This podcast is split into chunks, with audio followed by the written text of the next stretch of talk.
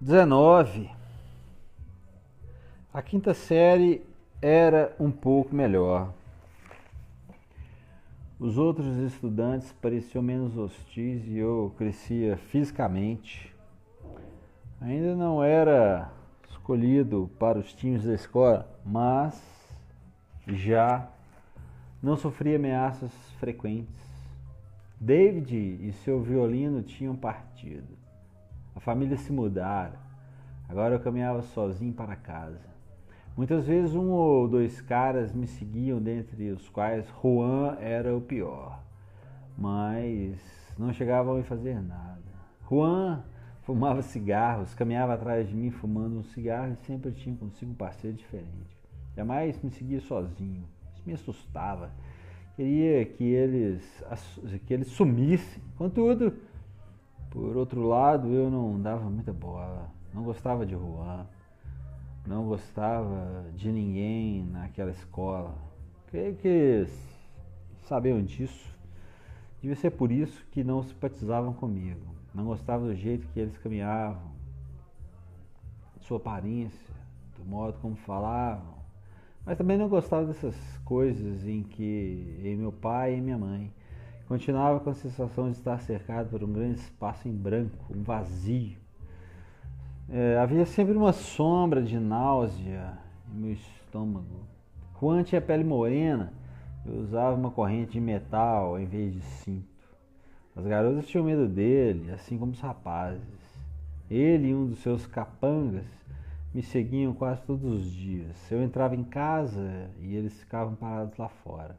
Juan fumaria um cigarro bancando durão.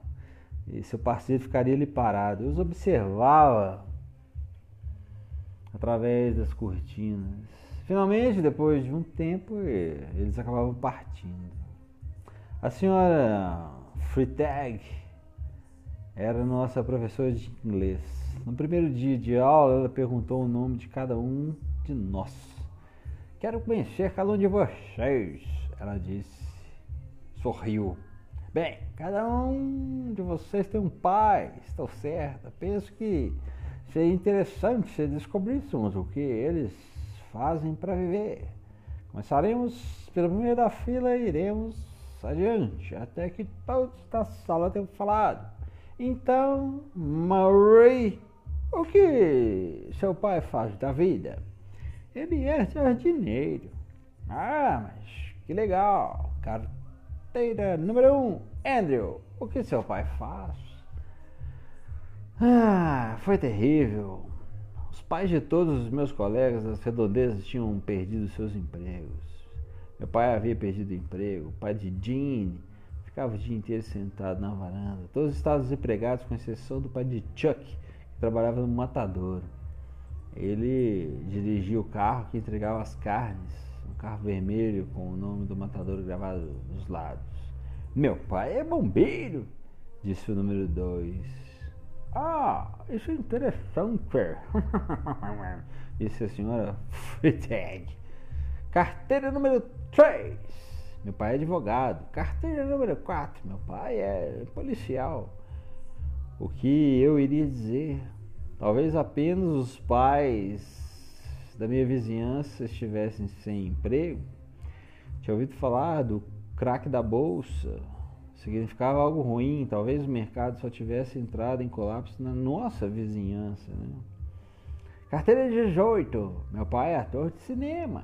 19, meu pai toca violino em concertos. 20, meu pai trabalha num circo. 21, meu pai é motorista de ônibus. 22, meu pai é cantor de ópera. 23. 23 era eu. É, meu pai é dentista, eu disse. A senhora Freitag prosseguiu até que chegou ao número 33. Meu pai não tem emprego, disse o número 33. Merda! Pensei, queria ter pensado nisso. Um dia a senhora Freitag nos passou uma tarefa nosso ilustríssimo senhor presidente Herbert Hoover virá visitar Los Angeles no sábado e fará um discurso. Quero que todos vocês vão até lá ouvir o nosso presidente. E quero que escrevam um ensaio sobre a experiência e sobre o que vocês acharam do discurso do presidente Hoover. Sábado, hum, não havia a mínima chance de que eu pudesse ir. Era dia de cortar grama, eu tinha que cuidar dos fiapinhos. Eu nunca conseguia eliminá-los por completo. Praticamente todos os sábados eu apanhava com um amolador de navalha, porque meu pai encontrava um fiapo. Também apanhava durante a semana, uma ou duas vezes, por outras coisas que eu deixava de fazer, ou fazia, ou não fazia corretamente. Não tinha que. Não tinha como dizer a meu pai que eu iria assistir ao presidente fucking Roosevelt, Hoover. Assim, não fui. No dia seguinte, peguei um jornal dominical e me sentei para escrever sobre a aparição do presidente. Seu carro aberto, abrindo caminho entre as bandeiras tremulantes, tinha entrado no estádio de futebol. Um carro cheio de agentes do serviço secreto lhe abria caminho, enquanto outros dois seguiam o carro presidencial de perto. Os agentes eram homens de coragem, armados para proteger nosso presidente. A multidão se levantou quando o carro presidencial entrou na arena. Não aconteceu anteriormente nada parecido. Era o presidente. Era ele, acenou. Acenou. Nós aplaudimos. Uma banda começou a tocar, gaivotas sobrevoaram em círculos como se houvesse, como se soubessem que se tratava do presidente. E, e, ainda havia aviões que escreviam mensagens de fumaça no céu, escreviam frases no ar como a prosperidade está logo ali na esquina. O presidente se pôs de pé em seu carro e assim que ele fez seu movimento as nuvens se afastaram e os raios de sol incidiram diretamente sobre seu rosto. Era quase como se Deus também soubesse quem ele era. Então os carros pararam. O nosso grande presidente, rodeado pelos agentes do serviço secreto, caminhou até o palanque.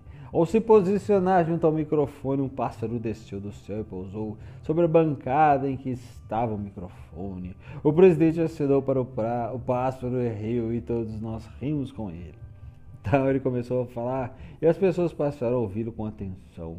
Eu quase não conseguia ouvir o discurso porque estava sentado muito próximo a uma máquina de pipocas que fazia muito barulho, estourando os grãos. Mas creio ter escutado ele falar que os problemas na Manchúria não eram muito sérios e que aqui no país as coisas logo estariam nos eixos, que não deveríamos nos preocupar, tudo que precisávamos fazer era acreditar na América haveria empregos para todo mundo, haveria bastante dentistas e dentes suficientes para arrancar, bastante, bastante incêndios e bombeiros bastantes, bastantes para apagá-los. As fábricas e indústrias se abriam, nossos amigos na África do Sul pagariam suas dívidas, dívidas. Logo todos dormiríamos tranquilamente, com os estômagos cheios e os corações pacificados. Deus! E nosso grande país nos envolveriam em seu amor, nos protegendo do mal, dos socialistas, nos despertando de nosso pesadelo nacional para sempre. O presidente ouviu os aplausos, acenou, então voltou para o carro, entrou e partiu seguindo pelo, seguido pelos apinhados, pelos carros apinhados de agentes de serviço secreto, enquanto o sol mergulhava no horizonte e o entardecer se fazia noite, vermelho, dourado e maravilhoso. Havíamos visto e ouvido o presidente Herbert Hoover. Entreguei meu ensaio na segunda-feira. Na terça, a senhorita Freitag se dirigiu à classe li os ensaios de todos vocês sobre a visita do nosso ilustríssimo presidente a Los Angeles. Eu estava lá. Alguns de vocês, pelo que pude notar, não puderam comparecer ao evento por uma outra razão. Para aqueles entre vocês que não puderam estar lá, gostaria de ler um ensaio escrito por Henry Chinaski. Ah, um terrível silêncio se abateu sobre a turma. Eu era de longe o aluno mais impopular da classe. Era como se todos eles tivessem levado uma facada no coração. Este é um texto muito criativo, disse a senhora Freitag, e começou a ler meu ensaio. As palavras me soavam bem, todos escutavam. Minhas palavras enchiam a sala, corriam de um lado para o outro. pelo quadro negro, ricocheteavam no teto cobriam os sapatos da senhora Fiteg, se amontoando no chão. Algumas das garotas mais lindas da classe começaram a me lançar olhares, olhares furtivos. Os caras durões estavam putos da cara. Seus ensaios não valiam porra nenhuma, merda nenhuma. Eu bebia de minhas próprias palavras como se fosse um homem sedento. Comecei, inclusive, a acreditar que elas representassem a verdade. Vi Juan sentado ali, como se eu lhe tivesse esmurrado a cara. Estiquei minhas pernas e me recostei na cadeira. Logo, porém, estava tudo terminado. Com essa grande redação, disse a senhora Frittag, encerro a aula. Todos se levantaram e começaram a guardar seus materiais. Você não, Harry? Sentei-me na cadeira e a senhora Frittag ficou ali me encarando. Então eu disse: Harry, você estava lá? Tentei encontrar uma resposta, ela me ocorreu. Eu disse: Não, eu não estava lá. Ela sorriu. Isso faz com que seu ensaio seja ainda mais notável, meu jovem. Sim, madame. É. Você já pode ir, Henry. Levantei-me, deixei a sala, fui para casa. Então era isso que eles queriam. mentiras! É, mentiras maravilhosas. Ela disse que precisavam. As pessoas eram idiotas. Seria fácil para mim. Olhei em volta. Juan e seu comparsa não estavam me seguindo. As coisas estavam melhorando. É. 20.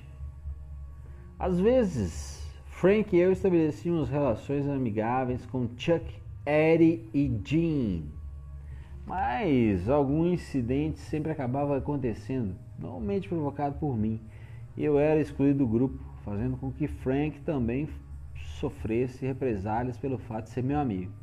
Era legal andar por aí com Frank, pegávamos carona em qualquer lugar. Um de nossos lugares favoritos era o estúdio de cinema. Nós arrastávamos, nos arrastávamos por debaixo de uma cerca coberta de mato para entrar. Vimos o grande muro e as pegadas usadas na filmagem de King Kong. Vimos as ruas e as construções cinematográficas ou cenográficas. Os prédios tinham apenas a fachada e nada atrás Caminhávamos, caminhávamos pelo terreno do estúdio por um bom tempo até que um dos guardas nos perseguisse e nos expulsasse. Então pegávamos uma carona, uma carona, até a praia e íamos até a casa de diversões. Asterisco, do original Fan House, atração comum nos parques de diversões americanos que consiste em uma casa de atrações surpreendentes ou terrorizantes. Ficávamos lá dentro por três ou quatro horas, memorizávamos cada parte do lugar não era lá grande coisa, pessoas mijavam, cagavam ali e o lugar estava atulhado de garrafas vazias. Havia camisinhas paradas pela latrina, endurecidas e enrugadas. Mendigos costumavam dormir na casa de diversões assim que ela fechava. Não havia de fato nada com o que se divertir na Fan House, casa de diversões. A casa de espelhos tinha sido bacana no começo. Ficávamos lá dentro até que decorássemos caminho por entre o labirinto de espelhos e então ela perdeu toda a graça. Frank e eu jamais brigávamos, tínhamos curiosidade a respeito das coisas. No pier, estavam, estavam passando um filme sobre uma operação de cesariana e nós fomos assistir. Era sangrento. Cada corte que eles davam na mulher fazia o sangue jorrar aos borbotões e então eles puxavam o bebê. Às vezes íamos pescar no pier e se pegássemos algum peixe, podíamos vendê-lo para as velhas senhoras judias que sentavam nos bancos ali perto.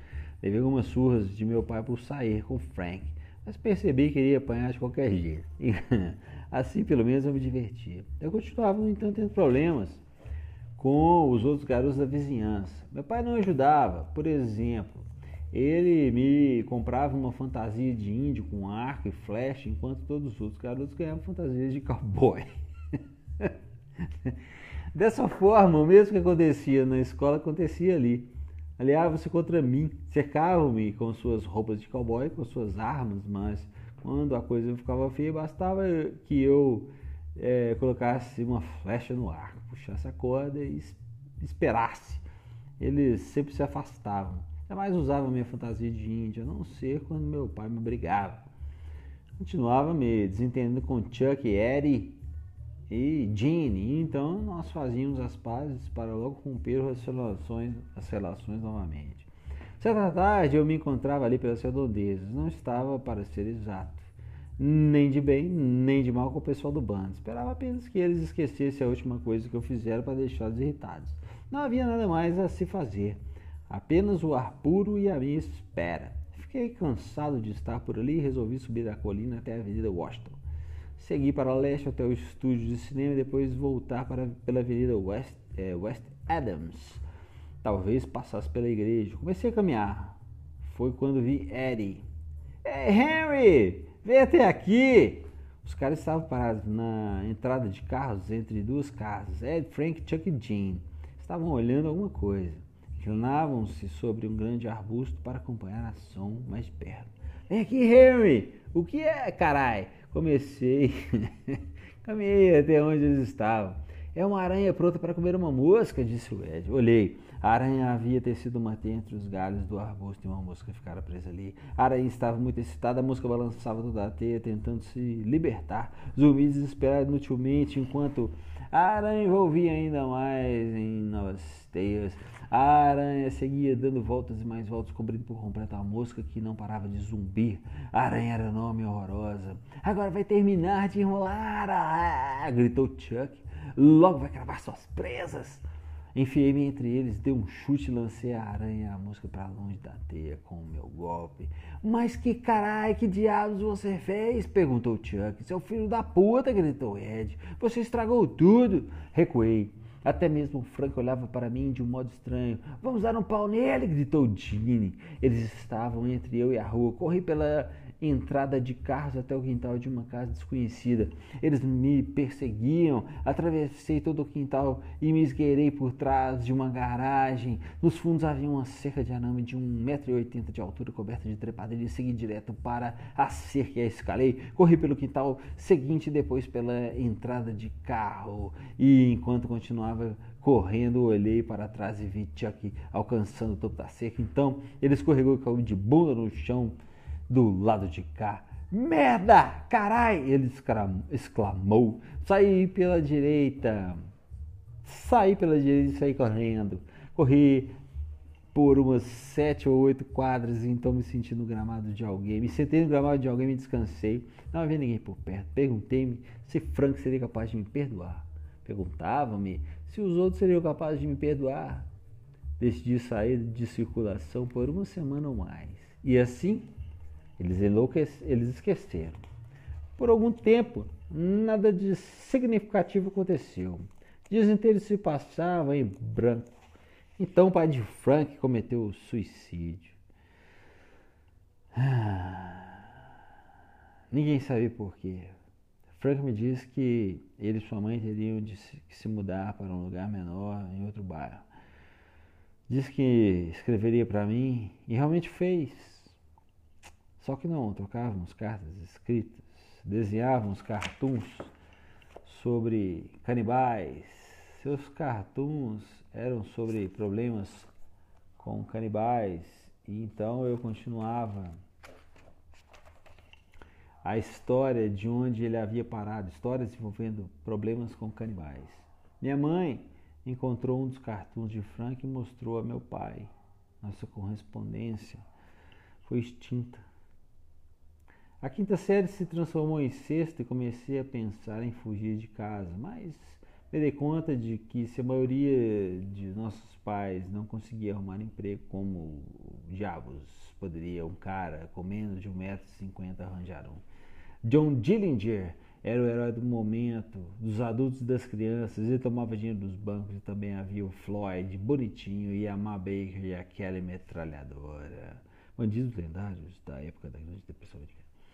As pessoas começaram a ir a terrenos baldios onde o mato crescia solto. Descobriram que algumas das ervas podiam ser cozidas e comidas. Havia brigas de soco entre homens nos terrenos baldios nas esquinas. Todos estavam furiosos. Os homens fumavam Bull Durham e não levavam desaforo para casa. Deixavam um rótulo arredondado de fumo Burhan pendurado no bolso da frente de suas camisas e eram capazes de fechar um cigarro com apenas uma mão. Quando você via um homem com um rótulo daqueles balançando, significava tome cuidado. As pessoas falavam de segundas e terceiras hipóteses, hipotecas. Certa noite, meu pai voltou para casa com um braço quebrado e os dois olhos roxos.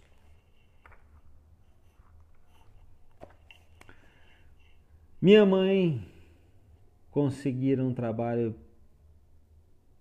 pessimamente remunerado em algum lugar. Cada garota do bairro tinha uma calça para os domingos e outra para o resto da semana. Quando os sapatos gastavam, não havia outro para substituí-los.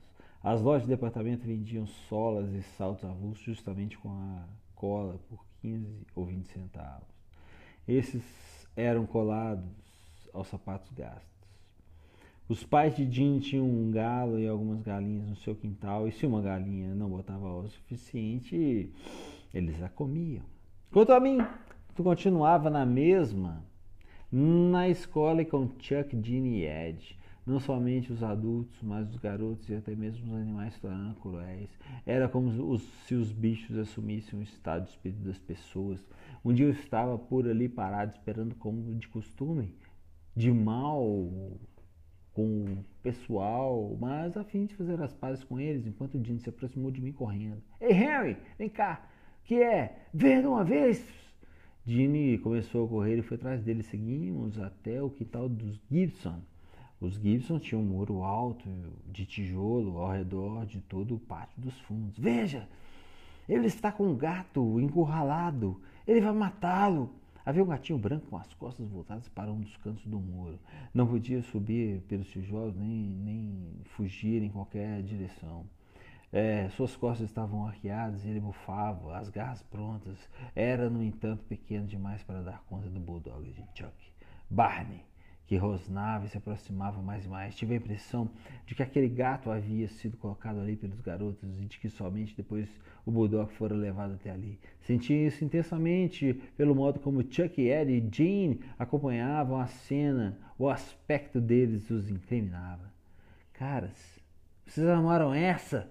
Eu disse: Não, rebateu o tio, que a culpa é do gato, ele veio até aqui. Deixe que ele se vire agora para escapar. Odeio vocês, seus desgraçados, eu disse. Barney vai matar o gato, disse Ginny. Barney vai fazer picadinha do bichano, disse Ed. Ele está com medo das unhas do gato, mas quando avançar, tudo estará encerrado. Barney era um bulldog grande, marrom, com as bochechas flácidas e cheias de baba. Ele era gordo e meio abobalhado e tinha olhos castanhos inexpressivos. Rosnava constantemente e avançando devagar, os pelos do pescoço e das costas eriçados. Eu sentia vontade de dar um chute no seu rabo estúpido, mas percebi que ele me arrancaria a perna fora. O que eu estava completamente tomado por um espírito assassino. O gato branco sequer tinha terminado de crescer. O bichinho soltava um silvo agudo e esperava comprimido contra o muro uma criatura belíssima, tão limpa. O cachorro avançou lentamente. Por que esses caras precisam disso? Não era uma questão de coragem, era apenas um jogo sujo. Onde estavam os adultos? Onde estavam as autoridades? Carai, para me acusar de alguma coisa estavam sempre por perto. Onde tinham se enfiado agora? Pensei em intervir na cena, apanhar o gato e sair correndo, mas eu não tinha forças. Tinha medo de que o bulldog me atacasse. A consciência de que me faltava coragem para fazer o que era necessário fez com que me sentisse péssimo. Comecei a ficar enjoado, estava fraco. Eu não queria que aquilo acontecesse, ainda que eu não conseguisse encontrar nenhuma maneira de evitar o massacre. Jack, eu disse, deixe o gato ir, por favor, chame seu cachorro. Jack não respondeu, continuou apenas observando. Então eu disse: Vai, Barney, pegue ele, pegue o gato. Barney avançou e de súbito o gato deu um salto. O bichano se transformaram numa furiosa mancha branca. Todos seus garras e dentes, Barney recuou e o gato voltou novamente para o muro. Peguei ele, Barney, disse Chuck novamente. Cala a boca, maldito, gritei para ele. Não fale comigo desse jeito, retrucou Barney e começava a avançar novamente. Caras, vocês armaram tudo isso aqui, eu disse. Ouvi um leve ruído atrás de nós, voltei a cabeça. Viu, senhor? Velho senhor Gibson a nos observar de trás da janela de seu quarto. Ele também queria que o gato fosse morto, assim como os garotos. Por quê? Por quê? O velho senhor Gibson era nosso carteiro, usava dentadura, tinha uma esposa que passava o tempo inteiro em casa. Ela saía apenas para botar o lixo na rua. A senhora Gibson sempre usava uma rede sobre os cabelos e sempre trajava uma camisola, roupão de banho e chinelos. Então apareceu a senhora Gibson vestida como de costume e se postou ao lado do marido esperando pela carnificina. O velho senhor Gibson era um dos poucos homens da vizinhança que tinha um emprego, mas ainda assim ele precisava ver o gato ser morto. Gibson era como Chuck, Ed e Jean. Havia muitos deles. O Bulldog se aproximou. Eu não podia ver aquele crime. Senti uma vergonha profunda por abandonar o gato à própria sorte. Havia sempre a chance de que o bichano pudesse escapar, mas eu sabia que os garotos não deixariam isso acontecer. Aquele gato não enfrentava apenas o Bulldog, ele enfrentava a humanidade inteira. Dei minha volta e me afastei para fora do quintal, passando pela entrada do carro e chegando à calçada. Caminhei em direção ao local onde eu morava e lá no pátio da frente, no pátio em frente à sua casa, meu pai estava plantado me esperando. Onde você estava? Ele perguntou. Não respondi. Já para dentro, ele disse. E pare de parecer tão infeliz, darei algo para que você realmente sinta o que é infelicidade.